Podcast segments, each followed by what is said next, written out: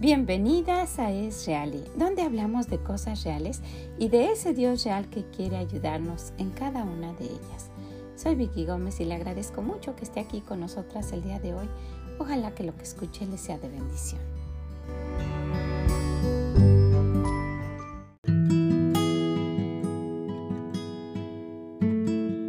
Hola a cada una de ustedes en este nuevo día. Ojalá que estén bien que lo estén disfrutando. Ojalá que puedan estar valorando todo lo que tienen alrededor, que puedan estar disfrutando de buena salud y si no la tienen, que estén orando que el Señor les dé de su gracia para poder sentirse bien a pesar de la situación. ¿Qué le parece? Bueno, pues el día de hoy estamos en el Proverbio 25. Vamos a ver este proverbio y después nos vamos a enfocar en un versículo. ¿Qué le parece?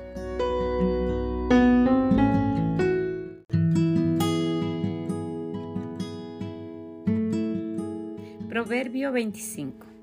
También estos son proverbios de Salomón, los cuales copiaron los varones de Ezequías, rey de Judá.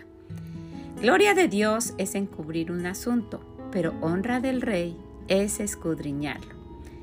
Para la altura de los cielos y para la profundidad de la tierra y para el corazón de los reyes no hay investigación. Quita la escoria de la plata y saldrá alhaja al fundidor. Aparta al impío de la presencia del rey, y su trono se afirmará en justicia. No te alabes delante del rey, ni estés en lugar de los grandes, porque mejor es que se te diga, sube acá, y no que seas humillado delante del príncipe a quien han mirado tus ojos. No entres apresuradamente en pleito, no sea que no sepas qué hacer al fin, después que tu prójimo te haya avergonzado. Trata tu causa con tu compañero y no descubras el secreto a otro. No sea que te deshonre el que lo oyere y tu infamia no pueda repararse. Manzana de oro con figura de plata es la palabra dicha como conviene. Como zarcillo de oro y joyel de oro fino es el que reprende al sabio que tiene oído dócil. Como frío de nieve en tiempo de la siega, así es el mensajero fiel a los que lo envían, pues al alma de su Señor da refrigerio. Como nubes y vientos sin lluvia, así es el hombre que se jacta de falsa liberalidad. Con larga paciencia se aplaca el príncipe, y la lengua blanda quebranta los huesos. ¿Hallaste miel? Come lo que te basta no sea que hastiado de ella la vomites. Detén tu pie de la casa de tu vecino, no sea que hastiado de ti te aborrezca. Martillo y cuchillo y saeta aguda es el hombre que habla contra su prójimo falsos testimonios. Como diente roto y pie descoyuntado es la confianza en el prevaricador en tiempo de angustia. El que canta canciones al corazón afligido es como el que quita la ropa en tiempo de frío o el que sobre el jabón echa vinagre. Si el que te aborrece tuviere hambre, dale de comer pan, y si tuviere sed, dale de beber agua, porque ascuas amontonarás sobre su cabeza, y Jehová te lo pagará. El viento del norte ahuyenta la lluvia, y el rostro airado la lengua detractora. Mejor es estar en un rincón del terrado que con mujer rencillosa en casa espaciosa. Como el agua fría al alma sedienta, así son las buenas nuevas de lejanas tierras. Como fuente turbia y manantial corrompido, es el justo que cae delante del impío. Comer mucha miel no es bueno, ni el buscar la propia gloria es gloria. Como ciudad derribada y sin muro es el hombre cuyo espíritu no tiene rienda.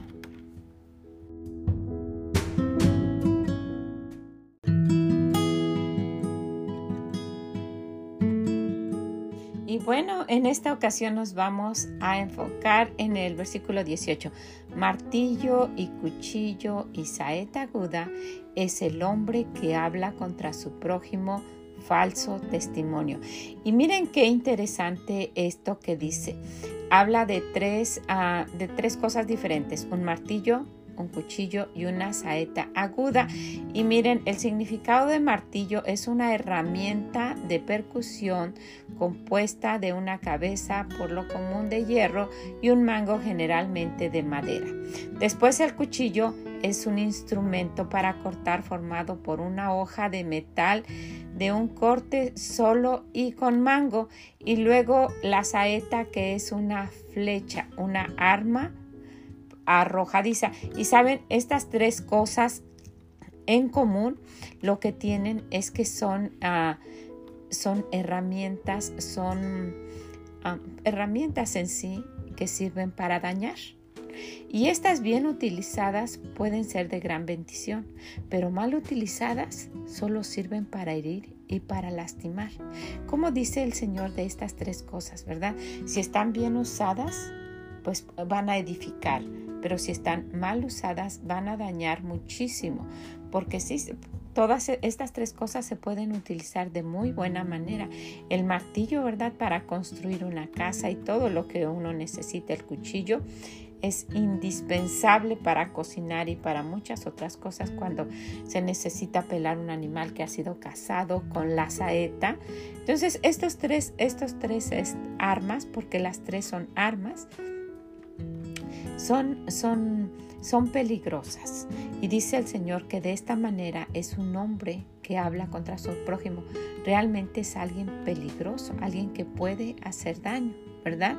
Mal utilizadas sirven para herir y para lastimar. Las heridas de cualquiera de estas armas son dolorosas y mortales.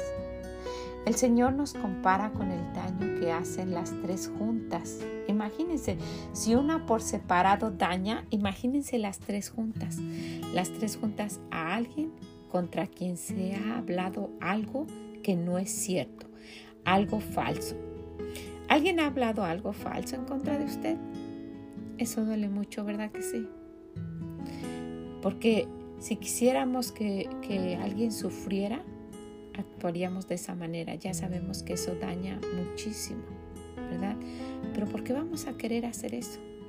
No nada más daña a la persona, daña varias cosas. Mire, daña sus sentimientos, daña su testimonio y daña a su familia.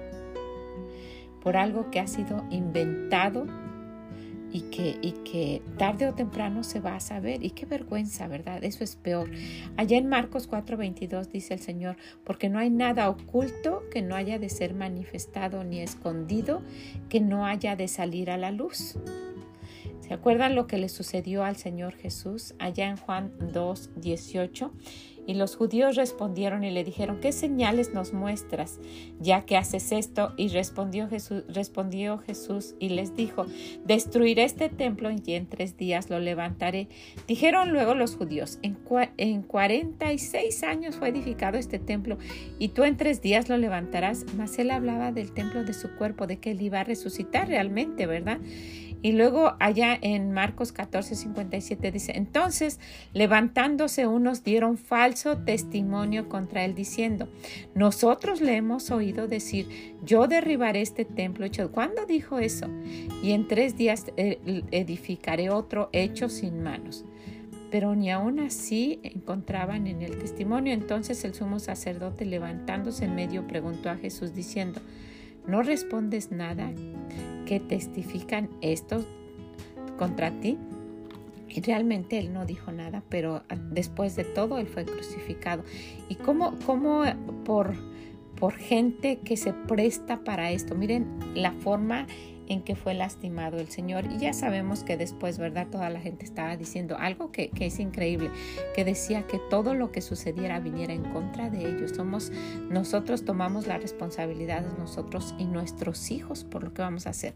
Pero bueno, también llegó a mi mente en la historia de esta mujer Jezabel en Primera de Reyes. Es, es, es realmente eh, doloroso ver esto, hasta es repugnante ver el final de esta mujer. Pero vemos allá en Primera de Reyes 21, a partir del versículo 6, cuando, cuando Nabot tenía eh, su viña, se recuerdan de esto, dice, él respondió, porque hablé con Nabot cuando regresó el rey a hablar con, con su esposa, ¿verdad? De Jercel y le dije que me diera su viña por dinero o que si más quería le daría otra viña por ella. Y él respondió, yo no te daré mi viña. Y su mujer Jezabel le dijo, ¿eres tú ahora rey sobre Israel? Levántate y come y alégrate que yo te daré la viña de Nabot de Jercel.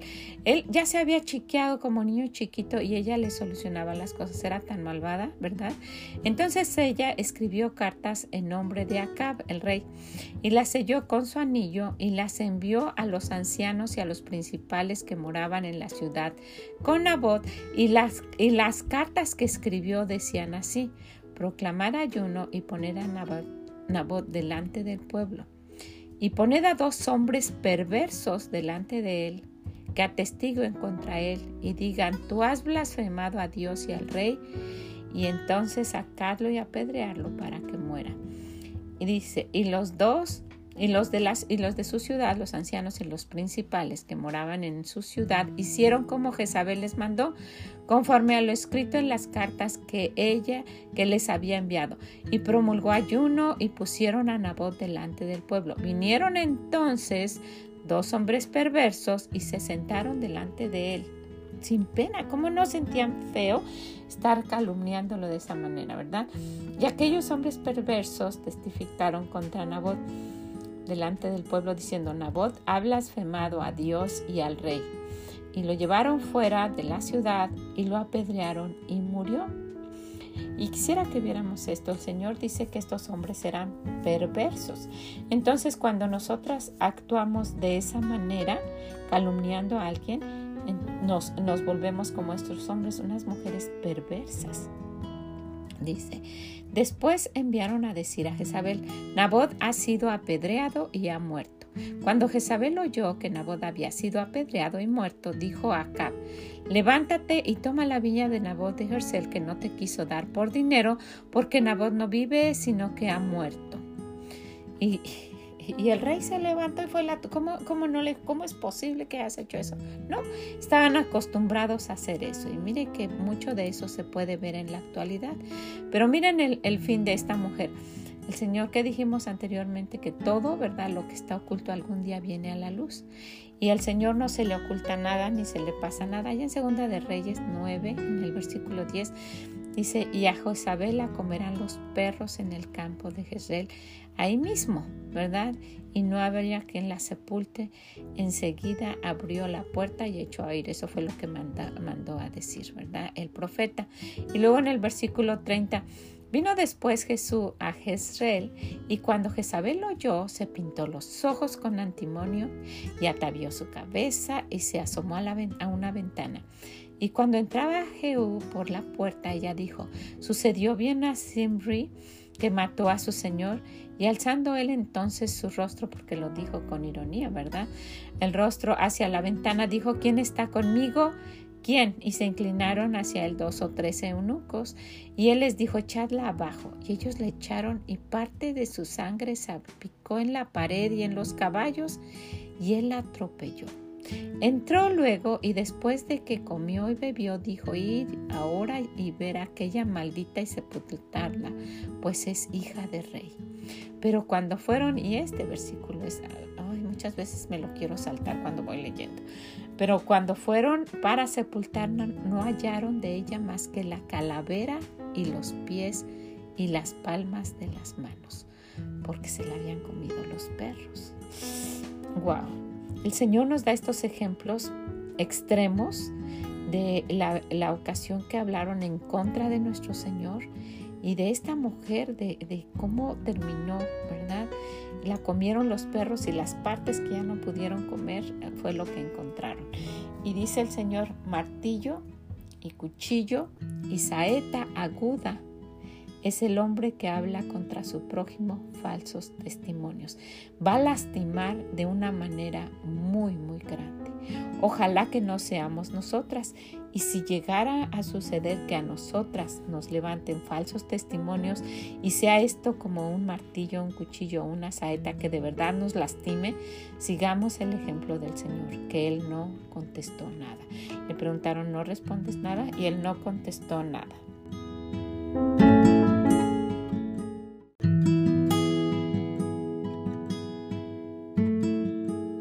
Bueno, pues qué triste es ver esto, ¿verdad? Que cuando uno habla en contra de alguien, como dice el Señor, se vuelve una persona perversa, ya lo estuvo maquinando y que está haciendo el efecto que hace un martillo de golpear con todas las fuerzas. ¿Cuántas veces pudo haber sucedido que alguien haya asesinado a otra persona con un martillo? Y un cuchillo, ¿verdad? Que obviamente lo hemos escuchado también, y una saeta, que es precisamente para eso, para herir a animales en la cacería o para causar daño. Entonces, el Señor los, los une, dice que es martillo y cuchillo y saeta juntos.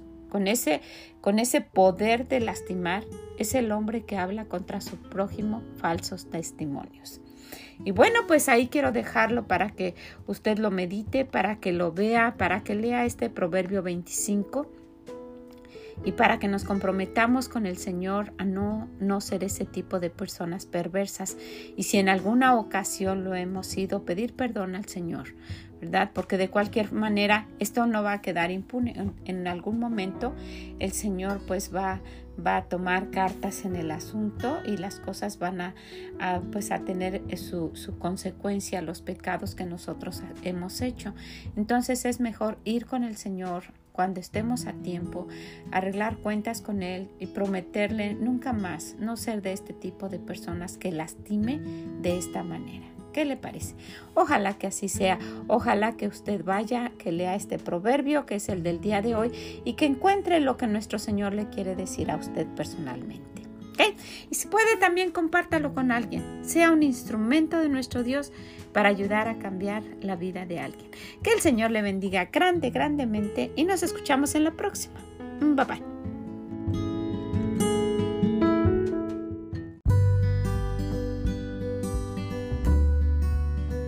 Muchas gracias por haber estado con nosotras el día de hoy, analizando este versículo y viendo qué interesante y cuánta sabiduría pone el Señor en cada una de estas palabras para alertarnos y para advertirnos el daño tan grande que uno haría hablando falsos testimonios.